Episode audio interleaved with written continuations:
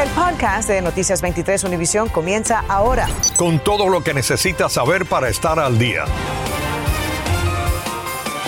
¿Qué tal? Buenas tardes. Les saludamos a Ambrosio Hernández. Y Sandra Peebles. Bueno, la policía arrestó a un estudiante de 15 años acusado de crear el caos con una serie de amenazas hechas en redes sociales a varias escuelas del sur de la Florida. María Fernanda López habló en exclusiva con los padres del acusado y le dijeron que todo es una terrible confusión. Vamos en vivo desde una de las escuelas amenazadas hoy. Eh, ¿Qué se sabe sobre esas otras amenazas a María Fernanda? Tengo que decirle, Sandra Ambrosio, muy buenas tardes, que hay mucha confusión.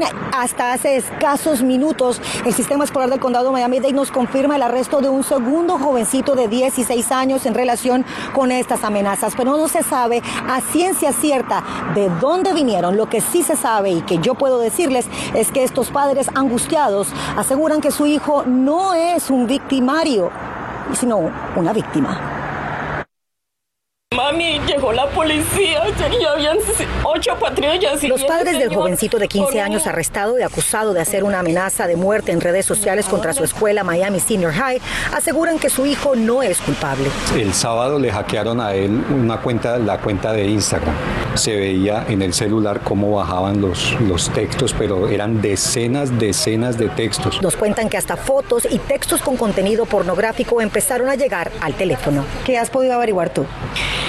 Que le estaban hackeando la cuenta de Jacksonville. En la cuenta de Instagram del jovencito se leyó escrito en español, voy a matar a todos los de Miami Senior High School, no vayan a la escuela si no quieren morir el lunes 6 de diciembre, todos verán la ira que tenía dentro de mí. Se me acostaba al lado. Así me mami. Mira. Yo abrí la puerta y uno de los policías le echó mano y lo jaló para acá. Luego se lo fueron llevando. Yo le mostré a ellos las pruebas les mostramos las pruebas en el celular de que él no era. Este lunes en la mañana el acusado compareció en corte vía Zoom.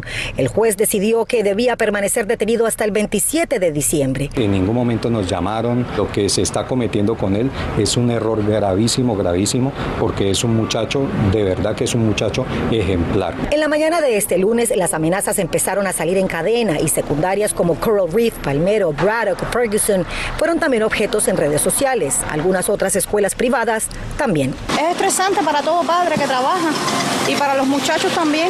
Los padres corrieron a sacar a sus hijos ante el temor de lo ocurrido en Michigan la semana pasada, donde un estudiante cumplió su amenaza de hacer un tiroteo en su escuela. Que había una amenaza, había un código rojo, que había un niño que había dicho que estaba armado. Investigamos todas las amenazas Uh, las amenazas, la mayor parte de ellas, no tienen uh, ningún sentido, no son verdaderas, pero todavía nosotros tenemos una responsabilidad moral y profesional de investigarlas y las consecuencias.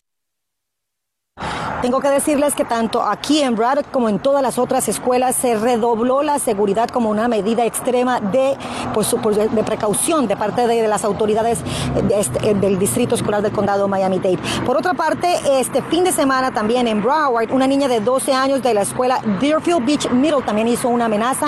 Esa pequeña fue arrestada. Y recordemos que esto también se suma a la semana pasada que en la escuela secundaria Crop, Michael Crop, otro jovencito también fue arrestado por presunto hacer amenazas de este tipo. Estaremos, por supuesto, pendientes del desarrollo de esta noticia en vivo. María Fernanda López, Noticias 23, Univisión. Aterrador la situación. Muchísimas gracias, Mafe, por esa información. Vecinos de Hialeah y de Miami Springs se reportaron otra vez en las redes sociales que pasaron varias noches sin poder dormir por el ruido de una fiesta que reunió a 25 mil personas, dijeron. El Festival de Música de cuatro días se llevó a cabo en un local en la zona industrial del este de Hialeah. Buscamos explicaciones de las autoridades. María Alesia Sosa nos cuenta. Música retumbó durante cuatro noches en este local de la zona industrial de Hialeah. Se trataba de un festival de música electrónica como parte de la Semana del Arte de Miami, pero el ruido generó decenas de quejas en redes sociales de residentes de Hialeah y de Miami Springs. Hablamos con Néstor Suárez, el vecino que escribió la queja en miamisprings.com, pero dijo que no estaba disponible para una entrevista. Recorrimos la zona residencial más cercana al local y los vecinos no quisieron hablarnos en cámara, pero dijeron que el ruido no era insoportable. Allá al fondo ven el lugar donde se realizó el concierto. Está a 0.2 millas de estas casas. Vamos a tocar la puerta en una de ellas para que nos cuenten cómo se vivió el fin de semana el tema del ruido. Estaba alto, sí, pero no, no me molestó mucho a mí ni a mi familia ni nada, pero sí se escuchaba. El evento tenía permiso de la ciudad, esto luego de que el Consejo Municipal aprobara la creación de un distrito de entretenimiento para activar esa zona de Jayalía. La verdad que muy bueno porque me trajo bastante negocio, gracias a Dios. La ciudad de Miami Springs dijo en un comunicado que el nivel de ruido era inaceptable, que se habían comunicado con el alcalde de Hialeah y que podrían tomar acciones legales. Vamos a trabajar directamente con los promotores del evento que han venido con unas ideas que extraen eh, desarrollo económico a nuestra ciudad, pero hay que hacerlo de una manera donde balanceamos los deseos de nuestros residentes. Por su parte, el concejal Tundidor dijo que si bien había permiso, también había condiciones, por lo que ahora... Número uno, el Departamento de Policía estar revisando, categorizando todas las quejas que hemos recibido este fin de semana. Y número dos, el Departamento de Leyes, eh, también el Departamento de Zonificación, están revisando esas declaraciones de restricciones para asegurar que ninguna meta se violó. Y a pesar de que ya se aprobó el Distrito de Entretenimiento, cada evento que se realice deberá tener la aprobación del Consejo. En Jayalía, María Alesia Sosa, Noticias 23, Univisión. Gracias, María Alesia. Un grupo de migrantes cubanos y venezolanos que cruzó la frontera sur llamó a Noticias 23 pidiendo ayuda porque estaban perdidos en medio del desierto en Arizona. En el grupo había niños y personas mayores y aseguran que pasaron horas caminando bajo temperaturas heladas y las autoridades fronterizas no les ofrecieron ningún tipo de ayuda o refugio. Jenny Padura pudo conversar esta tarde con una de estas personas. Así es, Ambrosio Sandra, muy buenas tardes. Hablamos con uno de los migrantes cubanos del grupo. Ella nos contó que eran alrededor de mil personas ya en suelo norteamericano que luego se fueron dispersando. Dice que sintieron mucha desesperación por cruzar antes de que entrara en vigor el programa. Quédate en México. la cabecita bien a la niña. Agotados, con hambre, frío y desorientados, un grupo de migrantes cubanos y venezolanos caminaron por horas después de cruzar la frontera por Arizona. No nos recogieron precisamente con el fin de que, como empezaba la ley a las 12 de la noche, pues lo hicieron a propósito. Y entonces hoy nos enteramos en la mañana que no recogieron a nadie y todas esas personas le están poniendo grillete y lo están deportando para, para México. Por favor, ayuda. Pedían desesperados ayuda de las autoridades. La patrulla llegó, trajo agua y dio motivo de que no estaban recogiendo a nadie porque estaban los refugios colapsados. En el grupo también iban niños, pequeños y ancianos. Nos dijeron, más adelante hay un pueblo y, y jamás fue así. Una de ellas, que hoy nos pidió proteger su identidad, nos contó que cruzaron por Mexicali. Hasta allí fueron llevados por unos coyotes. Ellos, ellos te dan agua, te dan comida, te tratan muy bien, todo eso, y te, te llevan en- hasta el lugar donde te van a dejar, te dicen hasta aquí es, y ahí tú caminas. La implementación nuevamente de Quédate en México tiene a muchos migrantes preocupados, a pesar de las garantías que ha ofrecido el gobierno mexicano. En el momento que usted cruza la frontera sin visa, sin haber sido inspeccionado por un oficial de inmigración, eso es un delito federal. Entonces, deben de consultar con un abogado, se deben de entregar a un agente de aduanas y protección fronteriza o a inmigración. Según el abogado leal, la recomendación es entregarse a las autoridades lo antes posible. Se están comprometiendo en que los casos se deben de terminar generalmente en un plazo de seis meses. Bueno, los migrantes con los que pudimos conversar nos dijeron que una vez que lleguen aquí al sur de la Florida buscarán ayuda legal para entregarse a las autoridades ya que no quieren permanecer en las sombras con miedo. Estaremos muy pendientes. Jenny Padura, Noticias 23, Univisión. Infórmate de los principales hechos del día. En el podcast de Noticias 23 Univisión. Y entraron en vigor medidas adicionales para combatir la propagación del COVID-19 y la variante Omicron. Las medidas implican un cambio en las pruebas del COVID-19 que deben presentar las personas que ingresen al territorio estadounidense y la extensión del uso de las mascarillas. Olance Nogueras tiene los detalles. Estados Unidos comenzó a aplicar este lunes restricciones adicionales para todos los viajeros que lleguen al país en avión como parte del plan del gobierno de Joe Biden para contener la transmisión de la variante Omicron del coronavirus. Lo más importante son las normas. El que cumple la norma camina derecho. El principal cambio es que toda persona mayor de dos años deberá mostrar antes de abordar el vuelo una prueba PCR con un resultado negativo realizado 24 horas antes de su viaje, junto a la tarjeta de vacunación completa y con vacunas reconocidas por los CDC y la Organización Mundial de la Salud. Es un contratiempo, lógicamente, porque la mayoría de los vuelos, dependiendo de dónde venga, tardan, hacer transbordo y las 24 horas no te alcanzan porque tú te la haces dependiendo del país y te tardan 12 horas en entregártela. Y mientras montas en el vuelito ya se hicieron las 24 horas. En caso de que tengas varios vuelos de conexión para llegar a Estados Unidos, los CDC recomiendan que te hagas la prueba de COVID-19 un día antes de tu primer vuelo. También puedes intentar realizarla en uno de los sitios de conexión, pero es posible que sea difícil el acceso a los test.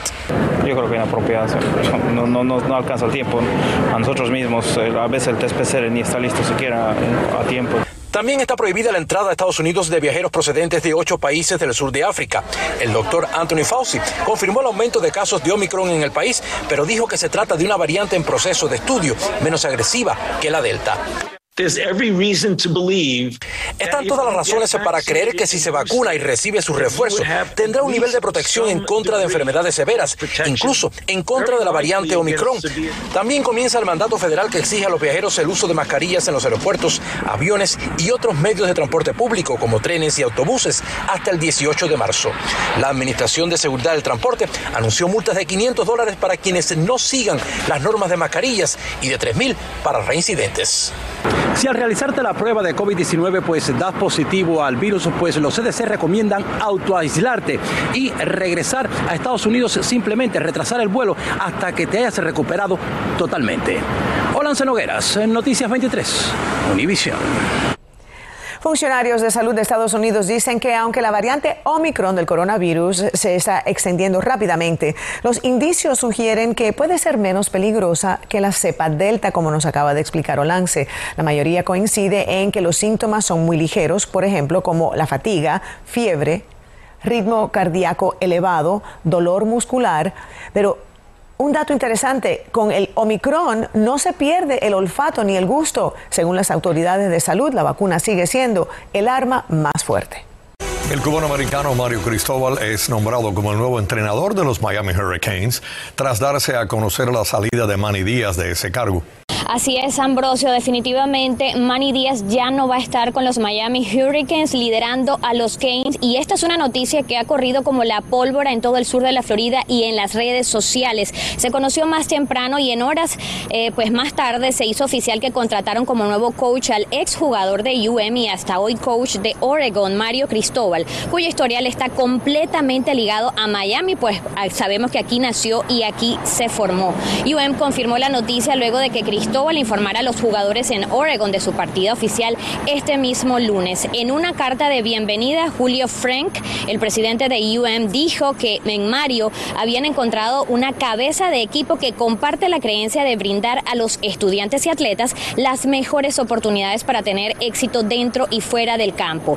Por ahora hay una gran interrogante con respecto a qué va a ocurrir porque Miami jugará contra el estado de Washington en el Sun Bowl a finales de este mes y aún se desconoce quién será el entrenador que va a estar pues liderándolos, eh, liderando a los huracanes en ese partido. Tras conocerse además esta decisión, Cristóbal reaccionó diciendo que su familia y él estaban muy emocionados de regresar en casa a la Universidad de Miami, donde se había formado y que había sido clave también en toda su trayectoria y su carrera, no solo como persona, sino también como profesional. Un dato que trascendió sobre todos estos cambios es que precisamente los Miami Hurricanes habrían esperado hasta último minuto la confirmación de Cristóbal de que sí iba a aceptar esta propuesta de volver a casa para entonces hacer efectivo de alguna manera el despido de Manny Díaz. Por supuesto, esto está generando muchísimas reacciones y nosotros vamos a estar pendientes de eso.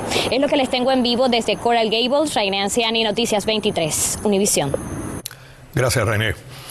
A todo esto, pues eh, tome nota porque mañana inauguran el Centro Médico Univida Flagler y por este motivo estarán ofreciendo servicios gratuitos de salud y bienestar, como pruebas a la presión arterial y otros servicios.